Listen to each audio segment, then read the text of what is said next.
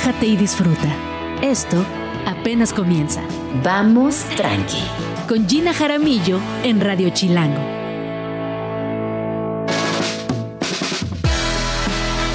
Muy buenos días, bienvenidos a Vamos Tranqui. Son las 11 de la mañana, mi nombre es Gina Jaramillo y me da muchísimo gusto saludarles y sobre todo me emociona mucho poder acompañarles de aquí y hasta la una de la tarde, donde quiera que se encuentren. Estamos completamente en vivo. Hoy, jueves 19 de octubre, aquí en Redo Chilango, nos pueden sintonizar en el 105.3 de su FM o bien vernos, comentarnos y seguirnos en todas las redes sociales. Estamos completamente en vivo, haciendo streaming por YouTube Facebook Live y TikTok. Ahorita les comparto los links en mis redes y por ahí también nos vemos y nos escuchamos.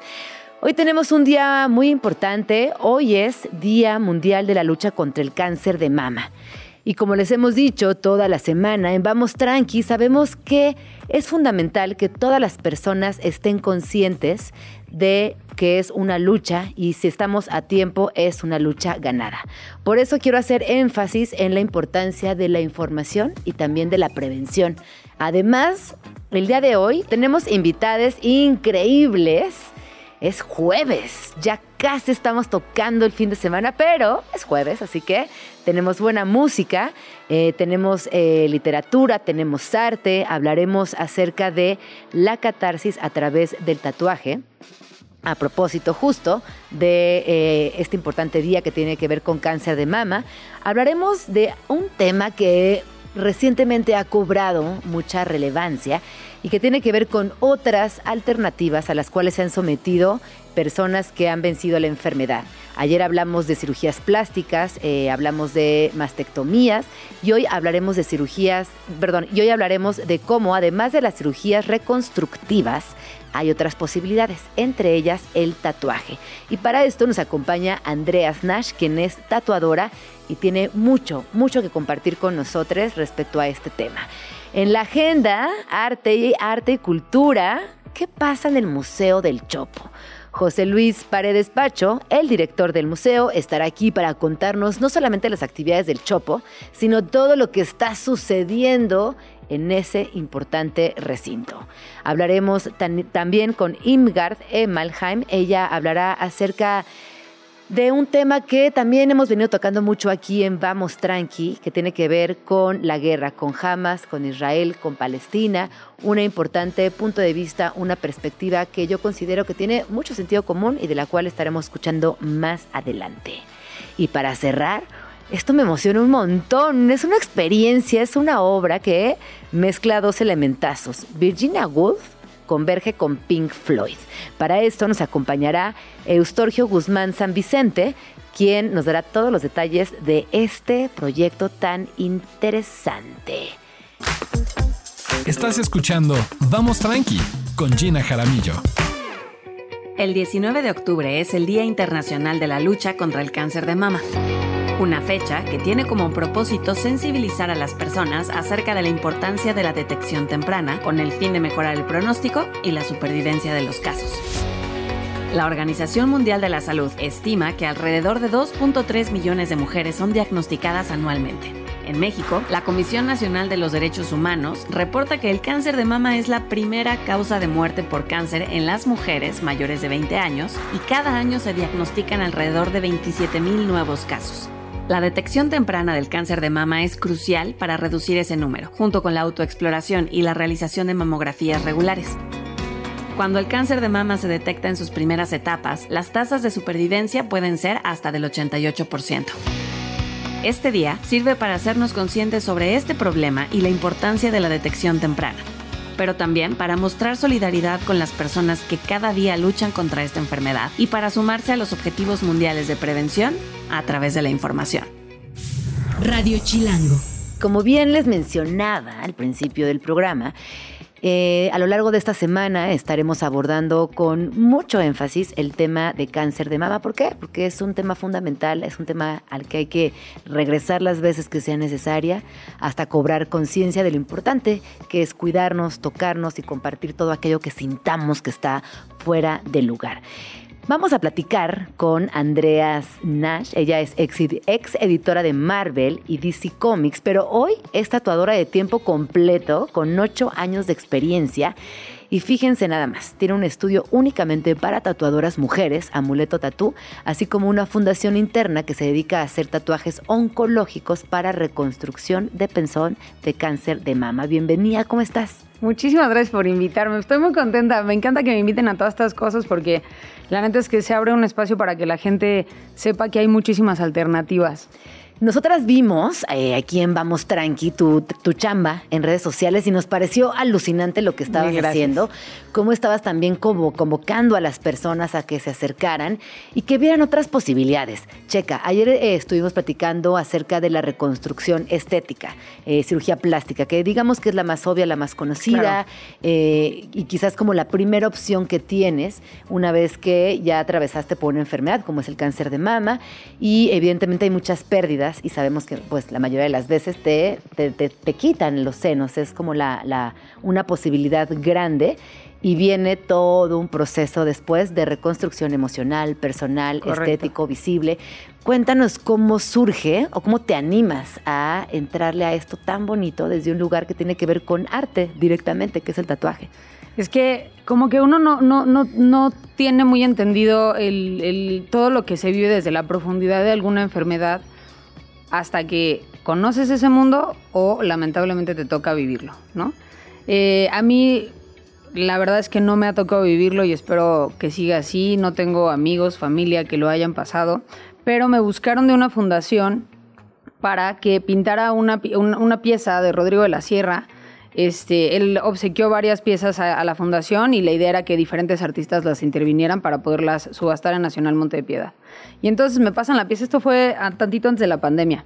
Y yo me quedo con la pieza, hice todo mi proceso artístico, porque como buen artista soy bien hippie, entonces me quedé meses con la pieza. Y ya la pinté y todo, y la, envié, se, subasta, me parece que fue, según lo que tengo entendido, una de las más peleadas. Y entonces lo subastan y por ahí de mediados de la pandemia me llega un video con una mujer diciéndome gracias porque pagaste mi reconstrucción.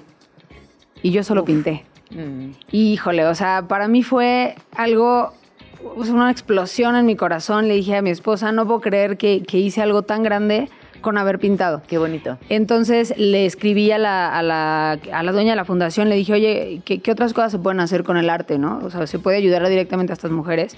Y ella fue la que me contó que sí, que había algún tipo de pigmentación para volver a regresar el pezón porque en el momento en el que te tienen que quitar las mamas, pues te quitan todo. Claro. Y regresarlo, este, pues corres el riesgo de que el tejido se necrose y varias cositas que no están cool, entonces las dejan sin nada. Así que, pues como siempre soy una clavada de los temas, me metí a buscar todas las imágenes de personas que te puedas imaginar y a, dibujarlos hasta que me salieran.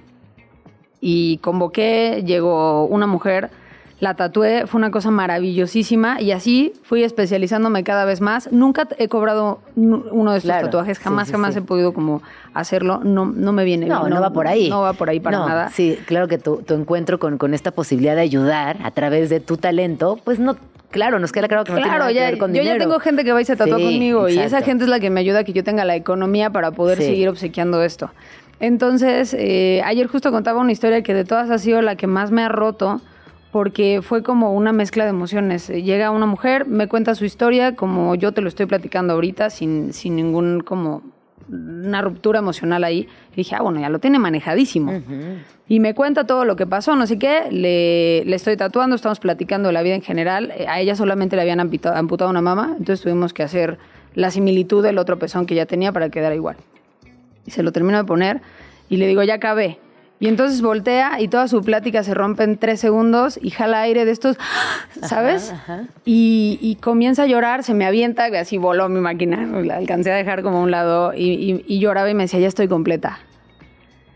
Y esas palabras para mí fueron así, se me tatuaron en la cabeza y ya estoy completa, ya estoy completa y se voltea con su esposo y le decía, me voy a salir en toples al balcón, ¿no? Y el esposo lloraba y le decía, te lo ruego, por favor, salte desnuda donde quieras. Claro. Y entonces entendí que no nada más es lo que vive ella, es lo que vive la gente que la ama alrededor, ¿no? O sea, el, marido eh, tratando de aguantar este dolor para que ella esté bien, ella soportando, y esta es una parte bien importante, es soportar que te quiten una parte de tu cuerpo que tú no querías que te quitaran. No, no es un, ay, pero pues es una modificación corporal. Sí, pero tú no querías. Es como si llegas y me cortas el pelo y yo no quiero, me va a doler. No, y, bien lo decías al principio también de la entrevista, ya cuando llegan contigo es porque ya pasaron todo un proceso Sí. bien doloroso, bien largo, eh, que, que, como bien dices, tú y yo no lo hemos experimentado, pero podemos alcanzar a leer que debe ser sumamente eh, emocional y, y que te debe partir en cien mil pedazos.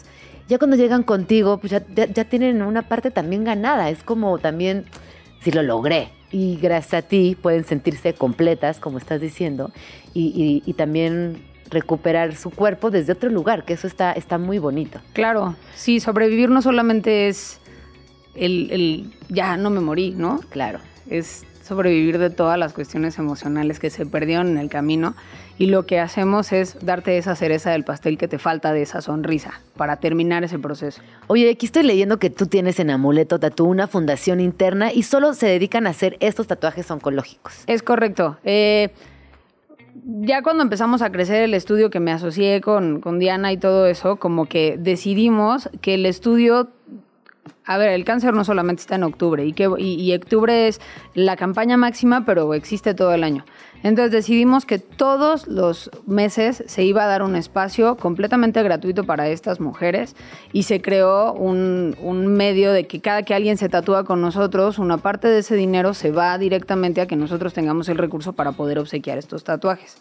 Y en octubre hacemos una campaña un poco más grande de que ese recurso se incrementa y entonces donamos un poco más de nuestros propios tatuajes a nuestra propia fundación para poder seguir manteniendo todo esto todo el año. Actualmente damos dos espacios al mes, no nos da la vida para, para más, económicamente es imposible, pero el objetivo es poder tener muchos más espacios, que las demás tatuadoras que, que están dispuestas a especializarse lo puedan hacer porque actualmente solo, hago yo- solo lo hago yo. Ah, tú eres la única Yo soy la especialista única en tatuajes especialista hiperrealistas. estudio. Es que más son hiperrealistas. Sí, el es- pezón es un hiperrealismo completo, para Sí. que lo veas y digas, ah, caray, ahí es... No, y es como que las luces, las sombras, los pigmentos, cómo se va construyendo, es todo un arte. Sí, ¿Cuánto que te tardas, todo. más o menos? Fíjate que en, en el estudio se burlan mucho de mí porque dicen que soy una pequeña impresora, porque me tardo 40 minutos haciendo un pezón, no es nada. O sea, una hora lo mucho. Tatúo demasiado rápido. Te entro Pero en general, o sea, sea un pezón o sea cualquier sí, otra- tengo un hiperfoco muy, muy, muy fuerte. Oye, vamos a salirnos un poquito del tema porque yo soy muy chismosa. Tú eh, desde chiquita encontraste en dibujar, en pintar, una salida emocional linda. ¿O cómo te das cuenta que tienes ese talento? So- yo era la niña que rayaba las paredes. O sea, mi mamá era como, güey, si la quieres calmar, dale un lápiz y una hoja, porque si no va a agarrar lo que encuentre para pintarlo. Y lo hice toda mi vida. Siempre o escribía o dibujaba. Siempre, siempre, siempre. Han sido las dos cosas que más me han apasionado en esta vida. De hecho, estoy escribiendo un libro. Ah, ¿y de qué? ¿Nos, nos puedes contar o luego viene? O luego regresas. Luego Va, te cuento, pero está buenazo. Va, va, va. Oye, ¿y, eh, ¿y cuándo empiezas tu carrera como tatuadora? La comienzo después de salir de Marvel. Fue A ver, pero ¿cómo que llegaste a Marvel? Es que eso también está... La- e- está, No, está muy larga la historia, pero eh, el universo se, se unió para que apareciera mi currículum ahí y me Ajá. llamaran. ¿Hacer qué? ¿Qué haces ahí exactamente? Yo era editora, edi- editora correctora. Me encargaba de que no saliera un solo error del editorial. Increíble. Sí, el trabajo para- final. A, a mí me daba mucha risa porque me pagaban por quejarme. Ajá. ¿No? Entonces, así de, no, esto está mal escrito y tienes que hacer esto, esto y esto. Y entonces no sales y yo no lo firmo. Y estaba padrísimo. Yo llevaba Marvel, que es todo un mundo, DC. Y DC tenía Vertigo y Mad, que antes era la revista de sátira política, ¿te acuerdas? Sí, sí, Una sí. un pelirrojín. Sí, sí, sí, sí, sí. Este, estuve un ratote ahí. ¿Cómo, y- ¿Cómo olvidarla? Sí, sí, sí, Increíble. sí. Y pues terminé saliendo por, por eh, un tema como de machismo, no, no de, como de los jefes en general, sino de otro editor que, que tenía ahí como muchos temas con que pues si sí salimos o no salimos y yo no, chavo, no vamos a salir. Entonces empezamos a tener mil problemas. Y este, a la mera hora salgo del editorial, esto nunca lo he contado como público, pero pues ya después de tantos años creo que no hay tema. Me, me corren, o sea, me corren de Marvel y yo les dije, está bien, no hay problema, gracias por el por abrirme este espacio, fue el lugar que más amé. Y a las dos, tres semanas me hablan, me dicen, no, ya encontramos el error que nos dijiste, sí lo habías marcado, perdón. Y yo, no, pues ya, No, pues o ya. sea, este güey va a seguir siendo mi jefe directo Sí, y no, no, va, a- sí. no va a pasar. Y entré en una depresión muy fuerte porque fue el trabajo que más he amado en mi vida. O sea, a la fecha sigue teniendo ese lugar en tu corazón. No, ahorita ya Ah. podría decirte que es el segundo Sí. trabajo que más he amado en mi vida, pero en ese momento era así como devastador. Y ya no quise regresar a una oficina, ya no quise volver al godinato. Dije, no, ya no quiero tener un horario de entrada. Y mi esposa me dijo, ¿por qué no te dedicas a lo que amas? Pero tú ya sabías tatuar ahí o nunca en tu vida has agarrado una máquina de tatuajes. Nunca, nunca, nunca, nunca, pero ni siquiera me había pasado por aquí. Ajá. Jamás. Pero ya estabas tatuada. Nada. No, no, Nada. no, no, O sea, no. tu vínculo con el tatuaje Ah, no, lejano. sí, sí tenía tatuajes, estaba bien forrada de tatuajes. O sea, ya sí. tenías un vínculo Sí, sí, ahí me gustaban chido. muchísimo, Ajá. pero no me había pasado la idea de tatuar. Claro. Y ya de pronto como que eh, Diana me dijo, bueno, entonces vende tus cuadros o empieza a escribir o algo. Y ya, hice mi libro. A- amo a tu esposa, ¿eh? Es una Ya, desde ahorita mujer. es más, te mando un beso, porque eres una chida. Es también. una pinche También reina. tú eres una chida. Y me dijo, tatúa. Tú no vendes tus cuadros porque te da miedo que algún día se rompan. Si tú lo pones en la piel, lo tienen que cuidar sí No. o sí de por vida. Y me hizo todo el clic del mundo y dije, ahí va a ser mi lienzo. Oye, pero tú qué estudiaste? Soy arquitecta. Eres arquitecta. Sí, yo voy de una esquina a la Ajá, otra. No, tengo pero qué bueno, no, está, está increíble reinventarse y también escuchar estas historias de reinvención. Es como, ven, sí se puede, se vale, nada más hay que decir, sí, sí, sí.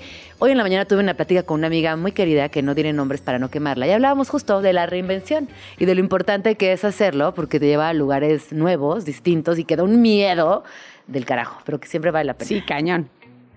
Siempre vale la pena. Oye, entonces, cuando empezaste a tatuar, dijiste ya, sí, aprendiste rápido porque ya sabías dibujar. Y luego cuando dijiste esto de la reconstrucción tiene que tomarse en serio, voy a hacer activismo por esto, porque haces de alguna manera un gran e importante activismo, y preguntarte hoy por hoy quiénes se acercan a ti, quiénes son esas personas que, que también se rifan, ¿no? A hacerse una reconstrucción distinta. Sí, y, y a romper como el estigma un poquito del tatuaje, porque hay mujeres que ni de chistes hubieran tatuado y entonces llegan al estudio yo nunca me tatué, te vas a tatuar ahorita. No, es que es diferente, es lo mismo, es aguja y tinta, o sea, es exactamente lo mismo. Decidí hacerlo formal cuando me asocié con Diana y ya dijimos, esto ya tiene que ser una cosa formal y hay que destinar recursos y hay que hacerlo ya como una fundación correcta. Entonces ya lo pusimos como formalmente y se acercan muchísimas mujeres a mí eh, buscando eh, pues volverse a ver al espejo y gustarse, ¿no? Que es la parte más importante. Aguas, no todas las mujeres se pueden reconstruir. A ver, platícanos de eso. Hay mujeres que por temas médicos eh, no, no pueden reconstruirse.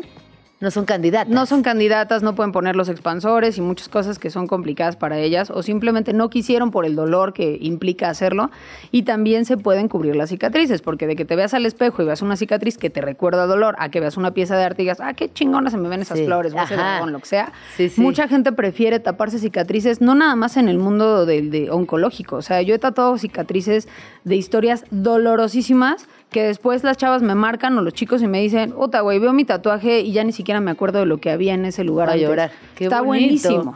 No, y, y qué bueno también poder eh, brindar ese servicio, porque al final es un servicio lo que estás dando, de poder ayudar a la, a la banda a, a reencontrarse desde otro lugar con el dolor. Sí. Que luego el dolor lo tenemos asociado siempre a algo muy negativo, algo que nos tira para abajo. Es decir, sí, o sea, sí lo es, pero también podemos tener esta posibilidad que está muy bonita, que está bien profunda y que convoca a que personas como tú se sigan prendiendo, animando y compartan su talento desde otro lugar. Siento que podría tomarme un café de muchas horas contigo Güey, platicando. mucho. Hagámoslo. Lo voy a superar. sí. Oye, hagámoslo. Siento que sí. Sí, sí, No, no, yo te vi porque- llegar, dije, ah, esta- les dije, esta chava como que me cae muy Tiene buena vibe, tiene sí. buena Nos vas a terminar yendo a tomar un café, que lo Totalmente, sepan. Totalmente, que se sepa. ¿Dónde podemos seguirte? Lo más importante. En mis redes estoy como Andreas, así como si fuéramos muchas. Es que siempre me quitan Sí, la S. sí. Andreas-Nash. N-A-S-H. Y el estudio está como amuleto-tatú. Amuleto con doble T. Y tatú también con doble T. Tatú también con O. doble T. Así es. Eh, pues muchísimas gracias. Y gracias a Pau del equipo de Vamos Tranqui, que fue quien encontró esta joya de invitada y que nos encanta conocerte y que vengas después a contarnos más historias. Todas las veces que quieras, yo feliz. Estás escuchando Vamos Tranqui con Gina Jaramillo. Spots chilangos. Rincones de la ciudad. 11 con 32 minutos y en nuestra bonita, gustada y una de nuestras favoritas secciones, spots de la ciudad. Hoy vamos a hablar acerca del Museo del Chopo. Si bien en días pasados platicamos del Tianguis Cultural del Chopo, es importante también hablar del Chopo como el museo, el espacio que no solamente es un nodo importante de arte en esa zona de la ciudad, sino que también tiene un programa público muy amplio y genera constantes exhibiciones. Y para eso me acompaña el día de hoy el director del museo, José Luis Paredes Pacho. ¿Cómo estás, Pacho? Muy bien, muy contento de venir aquí por primera vez a esta estación contigo, que nos conocemos desde hace mucho. Me da mucho gusto verte, verte aquí en, Radio Chilango, es increíble aquí en Vamos Tranqui y que nos cuentes todo lo que está pasando en el, en el Chopo, ¿no? Porque es de estos espacios que tiene un gran programa público, tiene muy buenas exposiciones y es un museo que toma mucho en consideración también al barrio que eso es precioso porque combina lo que un museo quisiera, lo, que cualquier museo quisiera lograr. Eso sí es cierto, la gran mayoría de los museos siempre tienen un dilema en todo el mundo de cómo vincularse al entorno barrial o a los entornos de públicos diversos, no necesariamente asiduos a visitar museos, porque el museo como tal, desde su nombre que suena mausoleo, siempre genera mucho miedo en el público. Llevo años ya en el Chopo. ¿Cuántos años llevas? Pues voy para 11, estuve 7 años en Casa del Lago, que también fue un periodo largo, y levantar Casa del Lago y, el Chopo, este, siempre me encontraba sobre todo con los más jóvenes y las más jóvenes, pues esa resistencia de no, ir a una exposición, ahí no, ir al museo, pero no, o sea, finalmente de Casa del Lago pues ya no vamos a hablar, pero también fue muy exitoso, sobre todo programas como Poesía en Voz Alta, eh, y aquí en el museo, pues lo mismo, es un museo que se inaugura en el 75, pero a partir del 80 eh, se vuelve muy importante en el barrio popular de Santa María de la Ribera, es decir, en el norte de la ciudad, cuando la infraestructura cultural solía estar en el sur, cerca de la UNAM. Entonces pertenecemos a la UNAM, pero estamos fuera del campus. Y eh, en 1980 despega porque, entre otros proyectos muy afortunados que genera el museo, es el Tianguis Cultural del Chopo o la semana, en ese entonces se llamaba la Semana Lésbico-Gay, la Semana Cultural Lésbico-Gay, en fin, toda una serie de programaciones históricas. Pero históricas, porque además imagínense que hace 40 años hablar de estos programas realmente era contracultural, realmente era atreverse a tocar temas que causaban mucha incomodidad en una sociedad conservatoide como era la de la Ciudad de México. Totalmente, al grado que, bueno, ya dije que museo suena mausoleo, pero además en general las instituciones eran mucho, muy conservadoras, no solo los museos, y sin embargo el Museo del Chopo se, asocia a lo que tocabas decir, a la contracultura, o las contraculturas, o la cultura subterránea y alternativa desde aquellos años, fue de las pocas instituciones abiertas a dejar entrar estas expresiones que estaban en auge, ya mencioné el Tianguis del Chopo, el rock eh, que estaba casi prohibido, estigmatizado, eh, los movimientos de género, los feminismos, todo esto entraba, las nuevas prácticas artísticas marginales en ese entonces que eran los posconceptualismos, lo que hoy en día ya es, digamos, hasta se puede decir el mainstream del, arte contemporáneo. Todo eso, el performance, empezó en el Chopo y como tal, digamos, es un museo cercano al punk, a los movimientos rockeros, etcétera.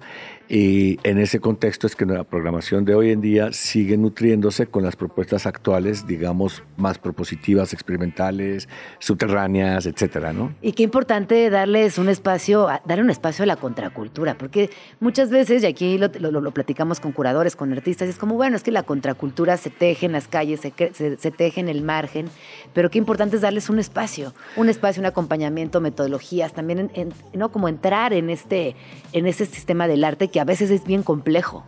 Alguien que esté adscrito a alguna práctica que pudieras considerar contracultural o alternativa te va a decir que no necesitan que le den espacios, ellos lo toman, ¿no? Claro. Eso fue, por ejemplo, mi generación, la de los rockeros de los 80, pero que tomamos los espacios porque no había, porque de todos lados nos corrían. Pero sí creo que el Chopo es un buen ejemplo de cómo una institución se puede relacionar eh, de, manera amable con estas expresiones y justamente generar eh, apoyos o, sinergias de distinta forma, desde hacer exposiciones sobre un archivo de fanzines punk, por ejemplo, o eh, mañana inauguramos una exposición de, mujeres jóvenes ilustradoras que se llama Lumbre. Este, a, las, a las seis de la tarde. Sí, chicas muy jóvenes. A ver, cuéntanos de esta exposición Pues, por ejemplo, es colectiva y hay desde tatuadoras hasta ilustradoras, o sea, como una concepción muy amplia de la gráfica y de la ilustración o del dibujo. Eh, eh, y es lo que estamos explorando con mucho eh, carga generacional, incluso con mucho diálogo con la cultura pop y con el arte contemporáneo. No nada más el arte contemporáneo, sino también lo pop y desde luego lo, llamémosle así, subcultural, como los tatuajes. ¿no? Esa es la que inauguramos mañana, que están todos y todas invitados, y ahora también queremos platicarte una exposición que se llama Publicaciones Independientes como Espacios Alternativos. El título está apelando a publicaciones de los años 80, 90 o desde los años 60 incluso, que era la forma de dar a conocer tus prácticas creativas, culturales, eh, cuando no había internet, por medio de un impreso, de una publicación, de una revista o de un fanzine o de una hoja volante. Entonces exploramos aquí eh, revistas eh, literarias o poéticas alternativas latinoamericanas muy disidentes, de donde surge incluso los movimientos de la poesía visual o, de, o, desprendimientos de la práctica del arte correo, todas estas prácticas marginales. El arte correo, por ejemplo, surge en el mundo y, y arraiga muy fuerte en Latinoamérica, incluido México, como una forma de sortear la censura. Como había censura, entonces mandabas tu obra de arte por, por correo, ¿no? Entonces fue muy poderoso, que también muy vinculado a lo visual y a la poesía visual también, este cruce de correo, escritura de una como carta. como arte epistolar, ¿no? Totalmente. Donde puedes dibujar o puedes hacer eh, eh, eh, caligrafía con ciertos estilos, da lugar también a que cupiera la poesía visual experimental. Todos estos movimientos, digamos, en esta ocasión se, se, ven por medio de estas revistas independientes, literarias, más de grupo, más de nicho, pero conviviendo con publicaciones underground como los fanzines, como La Regla Rota, como La Postmoderna, como la revista Mo, que todavía sigue eh, publicando Willy Fadanelli, el escritor, más abocada a la, a la, literatura, pero con un diseño muy transgresor visualmente, eh, y también dialogando con revistas contraculturales estadounidenses desde los años 60 o revistas objeto, digámosle así, así se llamaban, o revistas de artista, que también se llamaban, que son revistas tridimensionales. Tenemos fanzines actuales tridimensionales, es decir, esta idea de que una revista es bidimensional, una hoja impresa, eh, se transgrede por medio de estas disidencias, tanto políticas culturales de género, pero también en términos de la producción técnica de las publicaciones. Entonces, estas Sienden o transgreden la, caja de, de, diagrama y de diseño bidimensional. bidimensional claro. Y tenemos, por ejemplo, una revista que se llama Aspen, a Magazine in a Box, que es publicada en el 65, a partir del 65 en Aspen, eh, dirigida por Phil Johnson, que cada número lo editaba un artista diferente, desde Andy Warhol, que tenemos ahí el, número, hasta Dan Graham. Son cajas donde sacabas objetos. Sí, sí. Eh, bueno, sí, es una pieza de arte eh, directamente. se concibía a sí misma como un espacio expositivo por sí mismo. ¡Qué belleza! entonces tienes películas, ¿no? carretes de películas que ponías, o discos, claro, no, no era vinil, era plástico delgadito, pero flexibles que ponías en el tornamesa o eh, textos impresos pero no encuadernados que leías no linealmente, sino de acuerdo a cómo tú ibas sacando el material, de tal manera que hoy en día, con el código actual, se considerarían revistas multimediales claro. o interactivas. Están revistas contraculturales. Bueno, pero también la palabra interactiva que ahora está este, tan usada, eh, como que lo hacemos únicamente a lo digital. Entonces, cuando tú pones sobre la mesa esta posibilidad de la interactividad en otras disciplinas, me parece genial no solamente la revisión del archivo y ver cómo se utilizó en los años 60, sino también esta palabra que hoy permanece muy actual, porque lo utilizamos todo, interactivo esto, interactivo lo otro, darles esta otra, otra connotación me parece increíble. Sí, creo que ahora se codificó mucho en función de las posibilidades y potencialidades digitales, pero no, pues la práctica viene desde antes, de distintas formas, ¿no? Este, incluso pedagógicamente en las escuelas, etcétera eh, alternativas de los años 60 o 50, pero bueno, en volviendo a, los impresos, este, tenemos esta revista de Ed Sanders. Ed Sanders era este hippie eh, de los 60. Los hippies eran los hippies politizados. En Netflix hay una película que se llama El Juicio de los Siete, donde justamente hacen un juicio a los hippies que protestaron durante la convención demócrata, del, me parece, 69, llegó la policía y los reprimió y entonces los aprende y, este es el juicio. En Chicago. En Chicago. Fantástica la película porque es este juicio donde estos hippies además su militancia era por medio del sentido del humor, ¿no? Entonces er, eran fantásticos. Pero bueno, Ed Sanders es uno de ellos. Sí, y publicaba una revista que se llamaba Fuck You, a Magazine of the Arts. También tenía un grupo de rock que se llamaba The Fox eh, que lo pueden googlear, F-U-G-S, y tenía una tienda de libros eh, en, East Village, que era el barrio alternativo bajo de, Nueva York, por ejemplo. Entonces, está también una revista, bueno, esta es en PDF, de um, Amiri Baraka, este, de Floating Beer, que es este poeta beat, que publicaba, en fin, entonces es un diálogo entre todas esas prácticas de autopublicación, que finalmente ese es el concepto que rige esta exposición, la autopublicación de impresos que hoy en día pues la autopublicación todos la ejercemos porque pues en Facebook posteas tu rollo o en Twitter y es una práctica cotidiana, pero viene desde antes como una práctica reivindicativa, alternativa en contra de las revistas convencionales o el mainstream del, de las publicaciones establecidas este, para generar tu propia narrativa con tu propio lenguaje y por eso eran tan transgresoras. Entonces revisamos todo esto. Actos de resistencia. Totalmente, y, de comunicación. Claro. Y de, generación, por lo tanto, de redes sociales. Hoy, como tú decías, de interactividad, las redes sociales creemos que son Internet. No.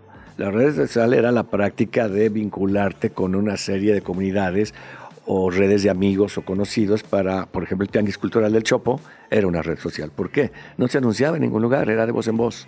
Entonces un amigo te decía que un amigo le había hablado de este lugar.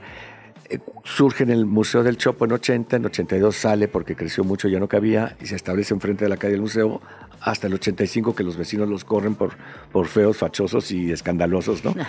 Eh, y se establecen cada sábado en distintos lugares y la gente iba. o sea, ah, el Chopo fue itinerante un rato. Sí, de 85 a 88 tres años, hasta que se establece en 88, donde hoy en día está, que ya ahí permaneció, hasta la actualidad, junto a la Biblioteca Vasconcelos, de la Guerrero, ¿no? Los sábados. Pero aquí el misterio es cómo tú, cada sábado, sabías, dónde estaba. Pues es por la red de contactos, que ahora le llamamos red social. No, no bueno, a mí me impresiona que cuando yo era chiquita, eh, quedábamos de vernos con una tía, no sé en dónde, y era todo por teléfono y, la, tía llegaba y nosotros también llegábamos a la cita. Ahora imagínate gestionar que el tianguis itinerante se va a poner en tal o cual lugar. Pero igual llegábamos. Y que llegaran las masas.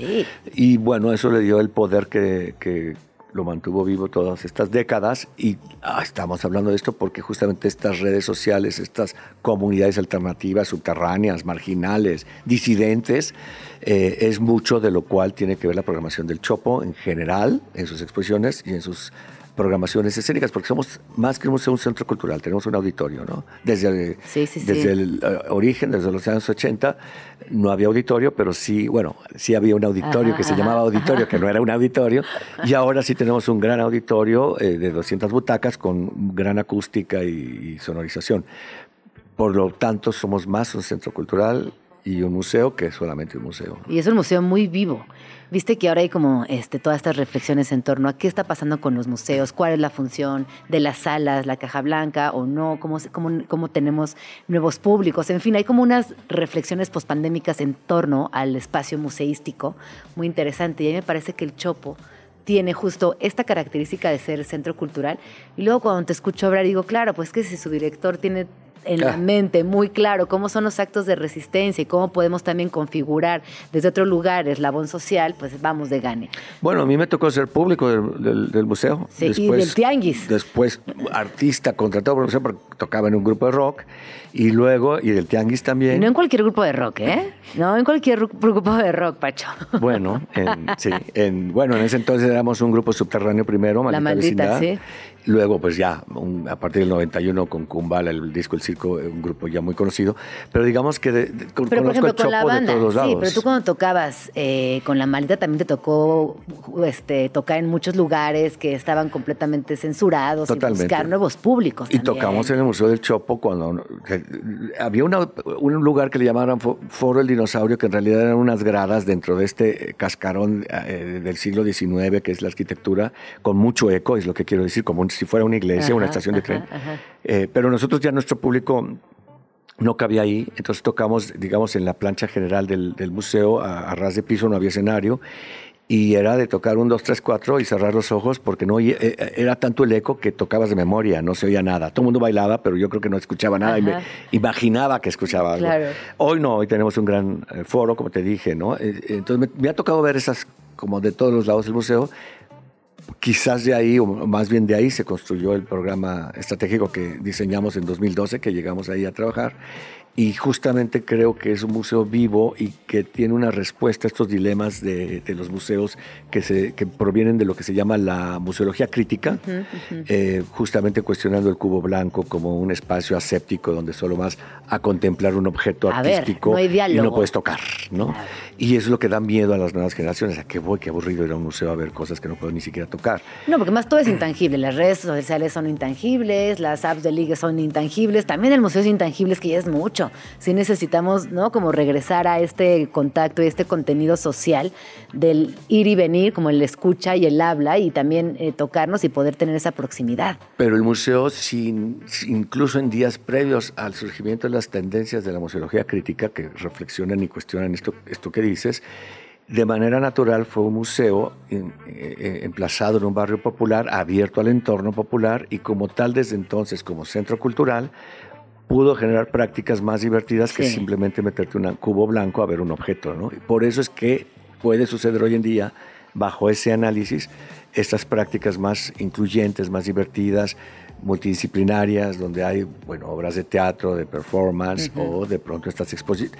Tenemos otra exposición que está a punto de concluir, que es eh, Huyamos a Buenos Aires, una exposición de Roberto Jacobi. Alucinante. Que es un artista de los años 60, todavía vivo en Argentina, que además de ser letrista del grupo Virus, grupo de los años 80 de Argentina cuyo cantante muere de SIDA. Eh, em, era un artista que hacía proyectos artísticos no objetuales, entre ellos fiestas. Entonces tenemos el archivo de él, justo el arte como fiesta. Claro, sí, el arte como fiesta. Y justo yo estaba viendo un documental que también hablaba acerca de los raves como espacios filantrópicos. Es decir, también la fiesta tiene muchas, eh, muchos otros ángulos que podemos eh, eh, a, la distancia también explorar. Esta exposición es alucinante y la curaduría y la museografía son también increíbles. ¿Hasta cuándo está esta expo? ¿Te acuerdas, Liliana? Creo que ya pronto... ¿Eh? Ah, este, fin, de, este semana. Es lo que iba a decir, pero no me atreví. Creo que este fin de semana cierra. Pues ahí está. Sí, sí, sí. Pues ahí está. Eh, Pacho, por favor, recuérdanos eh, horarios del museo y las redes sociales para que las personas que nos están escuchando se acerquen, por favor, y van a, vayan a ver Lumbre y, bueno, todas las expos que ya. Redes sociales es arroba Museo del Chopo. Las mías son arroba Pacho Paredes. También, si quieren alguna consulta, horarios de once y media a 6. Y este, pueden consultar también en, en redes sociales los horarios. Ahora próximamente eh, la entrada va a ser gratuita. Este, durante un periodo. Ah, qué buena noticia. Este, pero bueno, eso lo pueden corroborar, digamos, en, nuestras redes sociales. ¿Y qué más? Bueno, sí, vayan a ver esto de Jacobi y de las revistas independientes. Había muchas revistas que además tenían que ver con fiesta, como La Regla Rota y La Pusmoderna, que organizaban fiestas en un bar gay, el Bar 9, todos los jueves. Entonces las revistas también se expandían a las fiestas. Qué increíble. Tenemos estas exposiciones que dialogan entre sí, digamos, temáticamente. Sí, sí. Ay, Pacho, regresa pronto. Qué, qué, qué, bonito platicar contigo y siempre aprender algo nuevo. Y vayan al Chopo, porque de verdad lo van a disfrutar. Ya lo dijiste, es un museo divertido.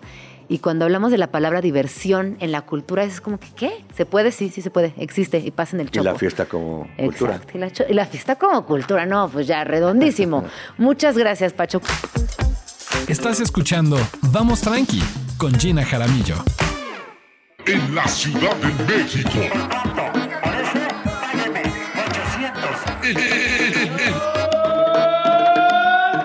Sonidos de la capital.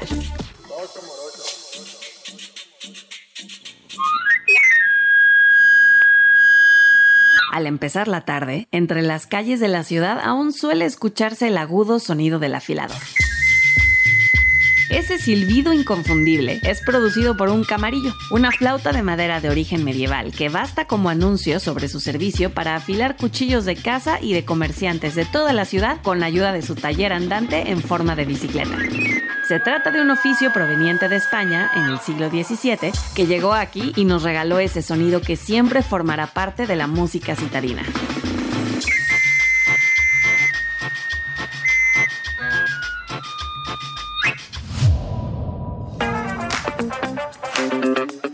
Que el afilador, qué bonito es el afilador. Sí, me, además hay, yo no sé si en todas las casas, pero en la casa donde yo crecí con mi mamita, mi papá, mi hermano, mi mamá siempre que escuchaba el afilador decía, sacúdense los bolsillos, porque trae lana. Así que cuando escuchen el afilador, sacúdanse los bolsillos, porque se supone que con eso atraerán más dinero. Así que bueno, una bonita tradición en torno a este sonido tan particular, el del afilador. Eh, vamos tranqui, hemos ido compartiendo perspectivas alrededor del conflicto. Hace unos días platicamos con Marwan Soto Antaki de lo que sucedía en Israel, Palestina, qué pasaba con Hamas. Eh, y hoy platicaremos sobre el tema con Ingard, mi, queridísima Gardi. ¿Cómo estás? Bienvenida, por favor, a Vamos Tranqui. Me da una emoción verte por aquí. Eh, Ingard es escritora, traductora, investigadora y docente. Además, es autora de varios libros como Amores Tóxicos, Futuros Posibles y La Tiranía del Sentido Común, del cual nos viene a platicar también el día de hoy. Bienvenida, ¿cómo estás? Gracias por la invitación. Estoy muy contenta de estar aquí y platicar contigo pero también estoy conmocionada, devastada, tristísima, enojada y aterrada por lo que está ocurriendo ahorita en Medio Oriente. Creo que han sido días muy difíciles para, pues para todas las personas. No hay una conversación, una comida, una llamada telefónica que no termine o inicie con esta conversación. Yo creo que por dos cosas, Gardi. La primera es que nos da mucha impotencia estar tan lejos y no entender del todo qué sí podríamos hacer para tener una mejor sociedad, cómo organizarnos, cómo, cómo sí poder contribuir a que la paz exista, sea, sea viable. Y por otro lado, las fake news, que los últimos cuatro o cinco días han eh, no solamente viralizado, sino también se han colocado hasta arriba en las tendencias a nivel global, porque personas importantes, figuras políticas, eh, vocerías que también son de alguna manera muy estrictas, han dado fake news esto es gravísimo, Gardi. Pero si tenemos gobernantes que mienten en nuestro país, ¿y en qué podemos esperar de lo que está pasando ahorita en Israel y en, Gaza, cuando también los medios masivos de comunicación son un campo de batalla en esta, en esta guerra? Y a mí una de las cosas que más me preocupa es justo cómo vamos a hacer un, como sociedad, qué principios éticos van a regir nuestras sociedades después de esta escalada impensable, inimaginable de violencia. En tus días, eh, bueno, desde el principio tú y yo hemos estado muy cerquita compartiéndonos noticias y de alguna manera también reflexiones. Eh, y yo te preguntaría qué, qué has pasado en estos días también con tus alumnos. Yo sé que tú convives con mucha gente joven y eso siempre también da una perspectiva distinta. Sí, mira, yo, eh, a mí lo que más me preocupa ahorita es qué postura ética tomar porque tengo tanto amigos judíos, amigos israelíes muy queridos, muy cercanos y amigos palestinos. No mencionaste que tengo un libro que se llama, bueno, son mis cuadernos de viaje en Palestina. Yo vivía ya un año contigo en los territorios ocupados en Cisjordania y después he hecho visitas más o menos prolongadas. Entonces sé muy bien lo que los palestinos viven al día a día, lo viví en carne propia.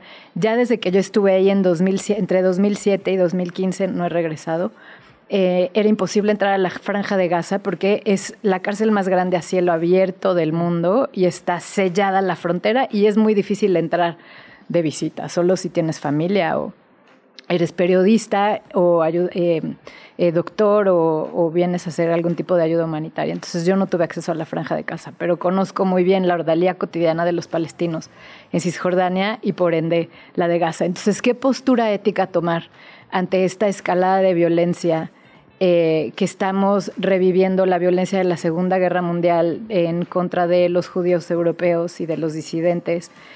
Em, definitivamente los ataques de Hamas del 7 de octubre se deben condenar, pero el conflicto no empieza ahí. El conflicto lleva 70 años ocurriendo y este grado de violencia de, los militantes de Hamas que llegaron a los alrededores de Gaza y atacaron directamente a la población israelí, quemaron a familias adentro de sus casas, fue una cosa espantosa. A mí me, me cimbró un, testimonio que dio Frida Goldman eh, con López Dóriga, que le pasó a sus hijos y a sus niños que se lograron escapar, me cimbró.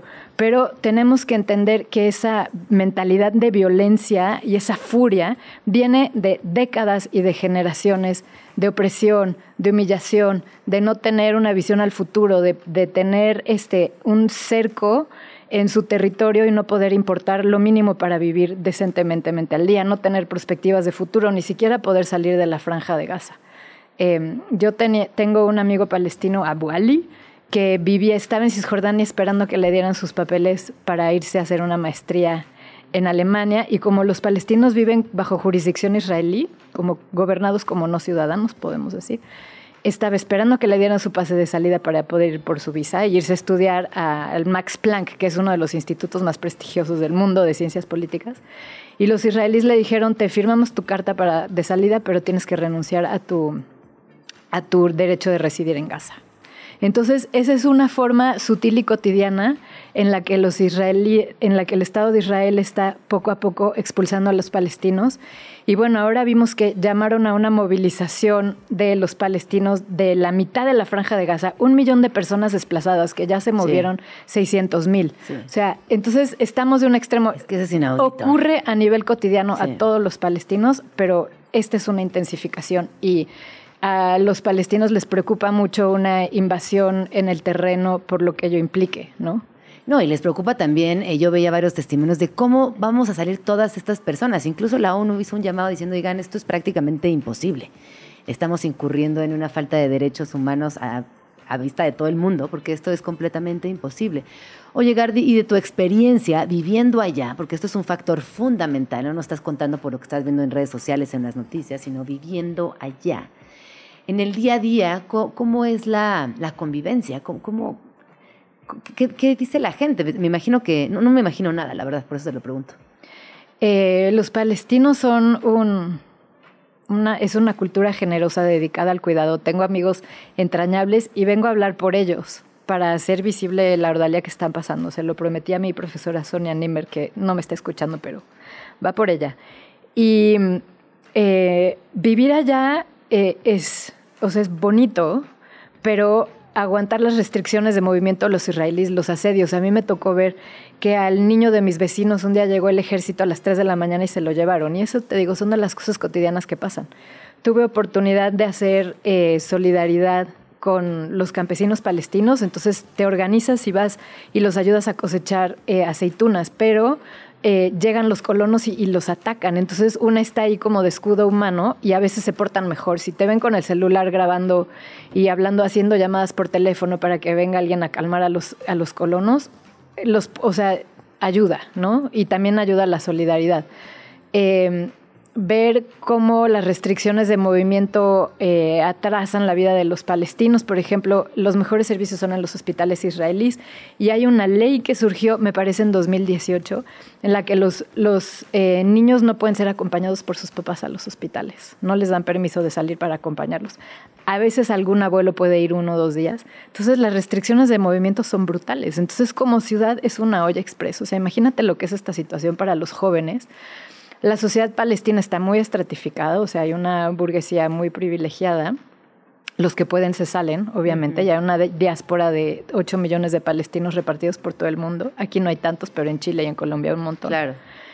Em, y mm, los que pueden se salen, te digo, pero hay jóvenes que crecieron en el campo de, refugiados, que no tienen prospectos para, para, un futuro, un trabajo, una educación, nada allí. Y entonces, pues eso hace que sean pues ollas express y, que hagan estos ataques concretamente en Hamas, donde todas las formas de tratar de resistir no han funcionado. En 2018 hubo unas caravanas por la paz de las ciudades de Gaza a la frontera con Israel pidiendo reconocimiento, regreso a su territorio, eh, restitución de sus derechos humanos. Israel respondió con, con fuego, con, disparando con, con francotiradores y a, las piernas. Y hay toda una generación de chavos en la franja de Gaza que tienen una pierna amputada, porque además son unas balas súper, súper maliciosas que se, se, estallan adentro de tu cuerpo y no hay manera de salvar la pierna. y además, pues, los hospitales ahorita no tienen Gina en la franja de Gaza, no tienen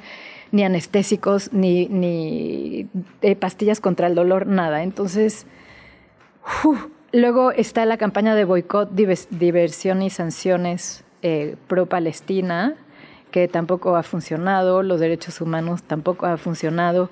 Y esta es la salida que estamos viendo que hizo jamás, que para mí es un acto de autodestrucción como una manera de insurrección, que no tiene opción, porque sabían, eh, los que perpetraron el ataque sabían lo que se les venía, esta destrucción masiva. Pero hay, algo que sí eh, creo que entendamos o no alcancemos a entender el conflicto, que es lo que te decía al principio de la entrevista, que me parece que a veces no alcanzamos ni siquiera a vislumbrar cómo es el conflicto, pues sí reprobamos la violencia, sí reprobamos eh, que continuamente vemos cadáveres que no están reconocidos, que haya mentiras, que a mí me parece increíble que en pleno 2023 esto siga sucediendo a la vista de, toda la humanidad, Gardi.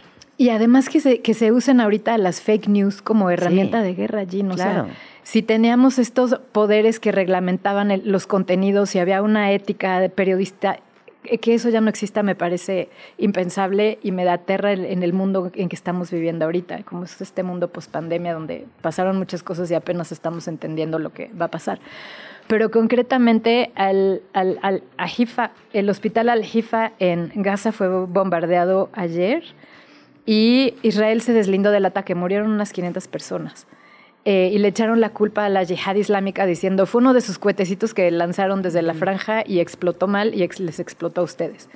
Eso los palestinos lo, lo negaron, la yihad lo negó.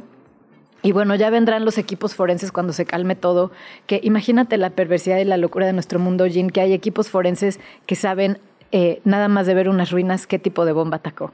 Entonces ya vendrán los equipos forenses, pero ahorita tenemos la duda que Israel niega el ataque al hospital y a la yihad islámica también. Eh, pero eso mismo pasó, fíjate, el año pasado Shirin, uh, espérame, ¿cómo se, se me olvida cómo se llama esta periodista palestina americana muy querida?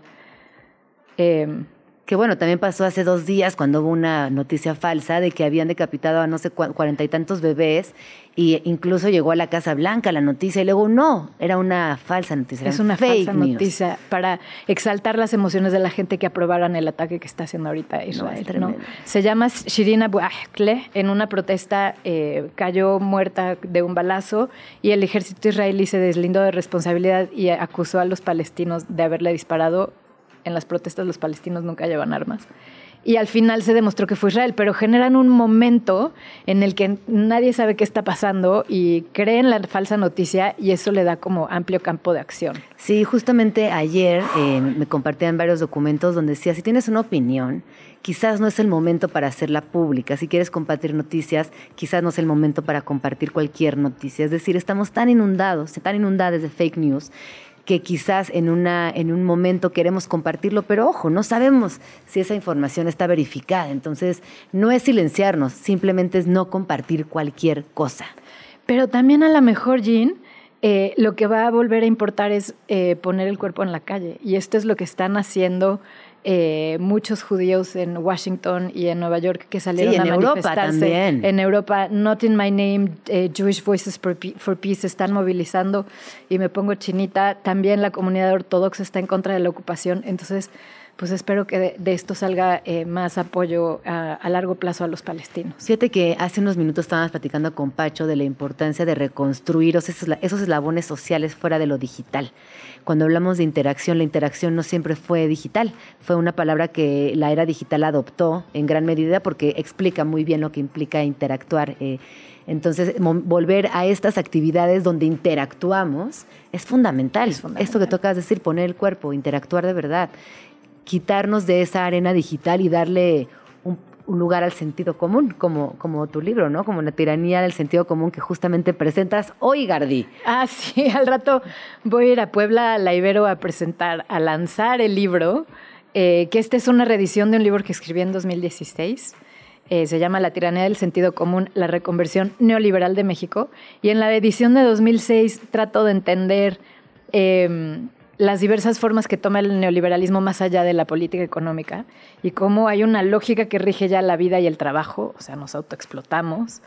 Eh, hay un feminismo neoliberal en el que empoderarse implica consumir y ponerse tacones y salir a chupar con las amigas, pero pues eso no es para nada feminismo. También se neoliberalizaron los movimientos sociales, eh, la planeación urbana, ¿no? Entonces este libro que publiqué en 2016 lo volví a escribir, como 30% del libro original. A reescribirlo, casi. Para abarcar, pues, eh, lo, reciente. Ah, también tengo un capítulo súper importante sobre política cultural, más que nada del PAN, y ahora, pues, la política cultural del régimen actual eh, le, le echo un ojo, además de otros desarrollos, ¿no? Me interesa mucho, por ejemplo, comparar cómo nos venden la guerra contra el narco, eh, o como las formas de propaganda y, la relación entre política y cultura en el entrecruce de entre la propaganda y la contrainformación. También es tema importante del libro y también los destinos de la descolonización en México, de la fama, famosa descolonización, que otro día si quieres vengo a platicar de eso. Feliz, me encantaría, porque además es un, es un tema que aparece constantemente desde distintas disciplinas, desde el arte, desde la música, obviamente en los feminismos, en los activismos. Entonces me parece que es, es muy importante que hablemos de esto y que le demos un lugar preciso también para entender dónde estamos el día de hoy. Y también, Jean, como para hablar un poquito de lo que está ocurriendo en Gaza, este genocidio, etnocidio que estamos viendo exacerbado en estos días es la vida cotidiana de baja intensidad de la mayor parte de la población global, porque estamos viendo que estructuralmente este sistema capitalista lo que hace es crear poblaciones destinadas a desechar su vida. O sea, ya la población no puede ser incorporada al sistema ni como productores, eh, ni como consumidores, ni como mano de obra barata. Entonces sus vidas están destinadas a desperdiciarse. Y son los migrantes que están cruzando ahorita el Darién, que están ahorita en centros de detenciones en, en la frontera de México con Guatemala, que están en las cárceles de Bukele, que por cierto también les llaman terroristas. Eh, y, pero son poblaciones también que están condicionadas a, vidas de, enfermedad, ¿no? de enfermedades inflamatorias como cáncer, diabetes y sin cura. Entonces, este es el sistema en el que estamos viviendo. Y además, eh, yo platicaba también contigo, a mí esto me, rompe, me, me, rompe el alma, me lleva a muchas reflexiones, pero una, sin duda, de las más preocupantes es nuestra propia, nuestra poca capacidad de organizarnos. Es decir, también el sistema nos tiene tan... Eh, reprimidos a nivel emocional e intelectual que no podemos organizarnos. No hay forma. No hay forma. Sobre todo en, las ciudades, ¿no? Por eso, eh, para mí, como uno de los retos centrales de nuestra época, como de parte del pensamiento y la práctica, es pensar en los ejercicios de autonomía zapatista en entornos urbanos. ¿Cómo se vería eso? Organizar la vida comunitaria en las ciudades. Que además no tiene que ser, sobre todo a grandísima escala de toda la ciudad, pero en pequeñas organizaciones comunales, irnos de alguna manera explorando estas otras formas y vamos a tener que llegar ahí. Y ojalá que sea pronto que empecemos el camino. Muchísimas gracias, Gardi, por venir. ¿Dónde podemos seguirte? En Gardi ML en Instagram, Irm Gardemelheinz en Facebook y Gardi ML en Twitter. Muchísimas gracias, Gardi. Gracias por venir. Escríbenos en Twitter, o Twitter, o X, o X, o como le quieras llamar. Arroba Jim Jaramillo y arroba chilango.com. Uso el hashtag Vamos Tranqui. Vamos tranqui entrando al último, último, último pedacito del programa del día de hoy. Y me da mucho gusto presentarles a Eustorgio Guzmán San Vicente. Él es licenciado en Educación Dancística con especialidad en danza contemporánea y como bailarín profesional fue integrante de la compañía Nemian Danza Escénica dirigida por Isabel Beteta y actualmente es intérprete y coreógrafo de la agrupación Los Corpógrafos con sede en el Centro Cultural Los Talleres y hoy nos va a platicar de algo que me parece increíble desde el título porque tiene que ver con Virginia Woolf y con Pink Floyd. Bienvenido, ¿cómo estás? Hola, eh, muchas gracias, muy bien. Aquí este, viniendo a platicarles sobre este proyecto que, este, que nos ha tomado algún tiempo armar, este, pero que hacemos con mucho amor y con mucha entrega. Oye, ¿de qué va esta danza, este baile, esta puesta en escena? Bueno, es una función de danza contemporánea. Los corpógrafos tienen su sede en el Centro Cultural Los Talleres y está dirigido por la maestra Isabel Beteta. Somos un grupo eh, relativamente nuevo, nacimos en el 2020. Somos el segundo proyecto de la maestra Isabel. Este, y bueno, ella lo crea con miras a refrescar un poco eh, los proyectos que ella tenía. Entonces, esta puesta en escena forma parte de la temporada eh, Hecho en Casa, que es justamente de las dos compañías que tienen su sede en el Centro eh, Cultural Los Talleres y que dirige la maestra Isabel. Y bueno, la función está dividida en tres obras de danza contemporánea. Una es eh, obra de la maestra Isabel Beteta, se llama Sketchbook, que es un estreno. La otra es una obra que nos montaron eh, unos coreógrafos ingleses, que son James Pett y Travis Clausen Knight. Y la tercera es un estreno también de mi autoría, que se llama For Thy Sweet Love Remembered, que está inspirada justamente en el mundo imaginario de Virginia Woolf y pues está musicalizada con eh, piezas de Pink Floyd. Oye, cuando eh, iniciaste con este proceso de crear algo nuevo, algo distinto, ¿cómo vinieron a tu mente o, en ese proceso creativo, cómo se filtran y se posicionan de tan fuerte Virginia Woolf en juxtaposición con Pink Floyd? Es que pareciera que son dos cosas completamente diferentes, pero no. Yo creo que una de las cosas de la estética ah, británica es que guarda mucho este contacto con lo íntimo, con lo, eh, con lo melancólico y me parece justo que la, eh, la, obra de Virginia Woolf siempre tiene este dejo de melancolía, ¿no? En la búsqueda de la identidad, este, eh, que viene justamente de sus vivencias, de, de, esta búsqueda personal acerca de su identidad sexogenérica, ¿no? Aún sin querer, ella pues es una de las representantes del feminismo literario, ¿no? Eh, y en la música de Pink Floyd, justamente esta obra que habla sobre el tiempo, sobre el paso del tiempo y de cómo vamos nosotros transformándonos a partir eh, de nuestras vivencias y de que al final pues todos vamos a morir, ¿no? lo que dice la letra, que si escuchas este murmullo, este, seguramente te vas a morir, ¿no? y bueno, para mí eso guarda una estrecha relación, ¿no?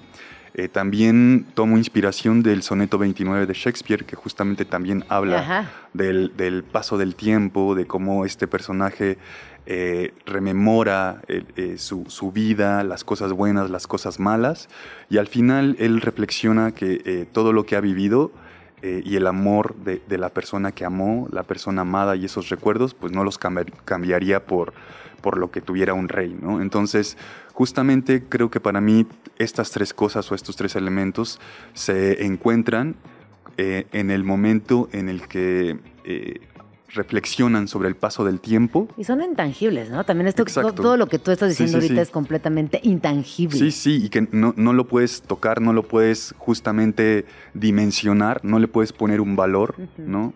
Eh, porque justamente, ¿no? O sea, ¿cuánto vale lo que tiene un rey? Pues no lo sabemos, ¿no? O cuánto vale el tiempo. cuánto vale el tiempo. Mucho, todo, pero ¿cuánto es eso? Exactamente. ¿Quién sabe? Y de pronto, yo, por ejemplo, eh, veo pasar el tiempo, ¿no? Y, recuerdo cuando era más joven, y entonces digo, eh, estoy más cerca de irme de este, del este murmullo. Estoy más cerca de escuchar ese murmullo. Exactamente. Qué bonito. Oye, ¿qué vamos a ver en, esta, en esta escenografía? ¿Qué, ¿Qué va a pasar cuando estemos ahí? Bueno, pues estas tres obras son eh, completamente diferentes en cuanto a estética y en cuanto a eh, propuesta de movimiento. Eh, Pero sí se corresponden entre sí. Es decir, o sea, tú recomendarías ver las tres. No, por supuesto, porque están en la misma función. Sí, o sea, en la misma función, ver las sí, tres. Sí, las tres. la primera, que, que es obra de la maestra, pues guarda estrecha relación con el nombre del grupo, que es los corpógrafos, y es justamente encontrar eh, la forma en que el cuerpo dibuja en el espacio, ¿no? Como, el movimiento, exacto, como, como el cuerpo después de desaparecer el movimiento deja un rastro, una grafía, ¿no? algo que se dibuja en el espacio y que el ojo humano puede ver. ¿no? La segunda, eh, que es de los maestros eh, Pet y Clavis Travis, em, está montada con una, un alto eh, rigor técnico, entonces verán así el, portento de los bailarines, la fuerza, la rapidez, la elasticidad, la flexibilidad de los cuerpos, ¿no? Eh, eh, tienen una propuesta muy, muy neoclásica, entonces el, rigor técnico es ahí imprescindible o importante, pues. Y en la obra que yo propongo, pues tiene que ver con un lenguaje mucho más suave, pesado, más cerca del piso, ¿no? Entonces, eh, las tres, la verdad es que vale mucho la pena ver toda la, toda la función, este, porque son propuestas diferentes y creo que muestran la versatilidad del grupo, ¿no? ¿Cuántas personas eh, conforman el grupo? El grupo lo conformamos seis bailarines, bailarines y la directora que también eh, baila en la compañía. Qué increíble. Oye, recuérdanos por favor eh, cuándo podremos ver estas funciones o si son varias, para qué edades, todas las recomendaciones que tengamos que tener en cuenta antes de llegar ahí a los talleres. Pues las funciones son este fin de semana, viernes a las 8, sábado a las 7, domingo a las 6. La entrada general eh, está en 180 pesos, pero hay descuentos para estudiantes, INAPAM y maestros. Y bueno, algo que también nos gustaría resaltar es que eh, lo que eh, se recaude de las entradas será destinado a una asociación que se dedica a rescatar y cuidar perros en situación de calle. Entonces, además de ver una función espléndida, pues van a estar ayudando a esta noble causa. la función es para todas las edades, no hay restricción, o sea, la pueden ver desde niños a partir, yo recomiendo 6, 7 años que ya pueden estar sentados viendo y además no es muy larga, dura entre una hora y hora y quince, entonces es para todas las edades. Qué bonito, se me antojó mucho. De verdad que creo que nos, eh, nos vienes a hablar de un proyecto que es muy novedoso, que suena distinto no solamente en la construcción, sino también en, la puesta en sí.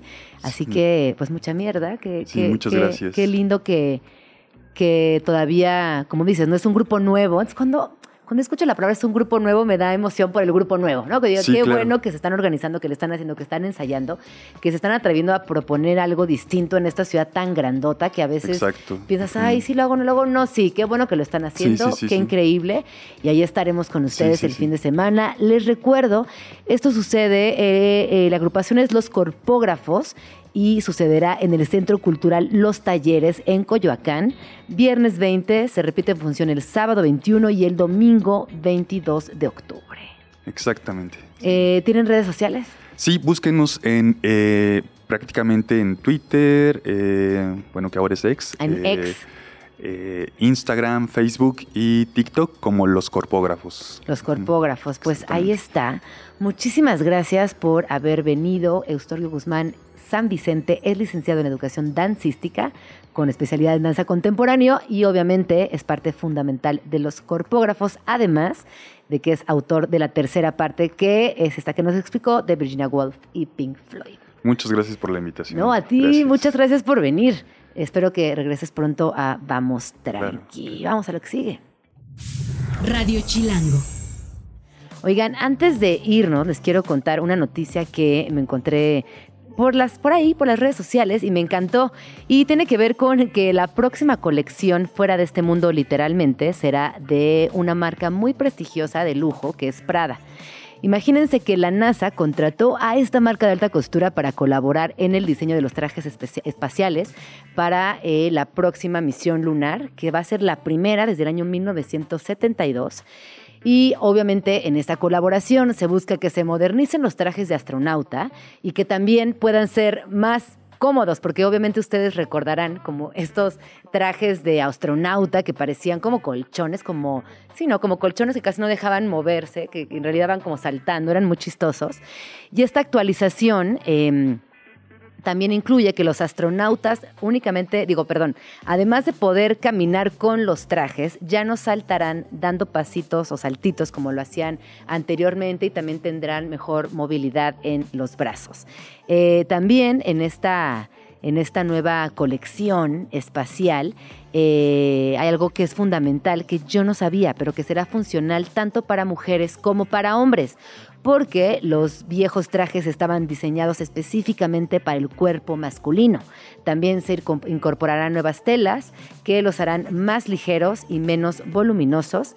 Y en esta misión espacial, por primera vez caminará sobre la Luna una mujer y una persona racializada. Así que bueno, esto suena a que es una, una noticia sí, este, pues podría parecer superficial, pero no lo es. A mí me, encanta como pensar en el diseño de las cosas, eh, profundizar en las nuevas tecnologías textiles, en cómo también se irán adaptando a la, a la, corporalidad de las mujeres y estarán diseñados para que una mujer pueda vestir este traje y finalmente poner un pie sobre la luna. Pues ahí está.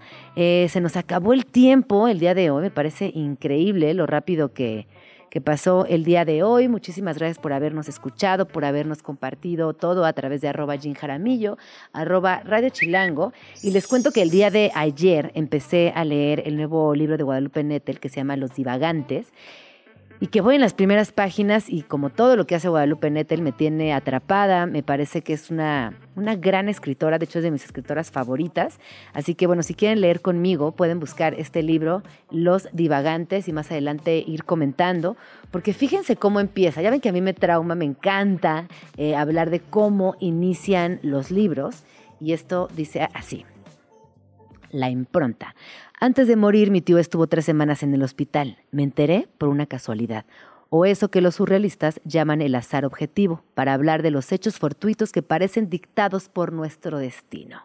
Y ahí en este libro empieza una historia de cómo una chica universitaria visita un hospital, en realidad acompañando a su mejor amiga, cuya mamá estaba enferma, y ¿qué creen? Que se encuentra con un familiar en otra habitación y se da cuenta porque tiene el mismo apellido que ella y el nombre de un tío que ella ha escuchado en varias comidas familiares, pero que de pronto desapareció. Y no les voy a contar más para que lo lean y si quieren lo lean conmigo y nos acompañemos en esta, esta lectura y más adelante pues lo comentamos. Muchísimas gracias Luisa, Dani, Tato, Alex, Pau, muchísimas gracias a todo el equipo que hace posible Vamos Tranqui, gracias también a toda la banda de Radio Chilango que nos acompañó e hizo posible que sucediera un episodio más de este su bonito programa. Vamos tranqui, espero que tengan un bonito día, que se la lleven leve. Es jueves, así que pásenla bonito. Yo soy Gina Jaramillo y nos escuchamos mañana en punto de las 11. Ya nos vamos, pero nos escuchamos mañana aquí en tu oasis favorito de las mañanas. Vamos tranqui. Con Gina Jaramillo en Radio Chilango. Radio Chilango, la radio que... ¡Viene, viene!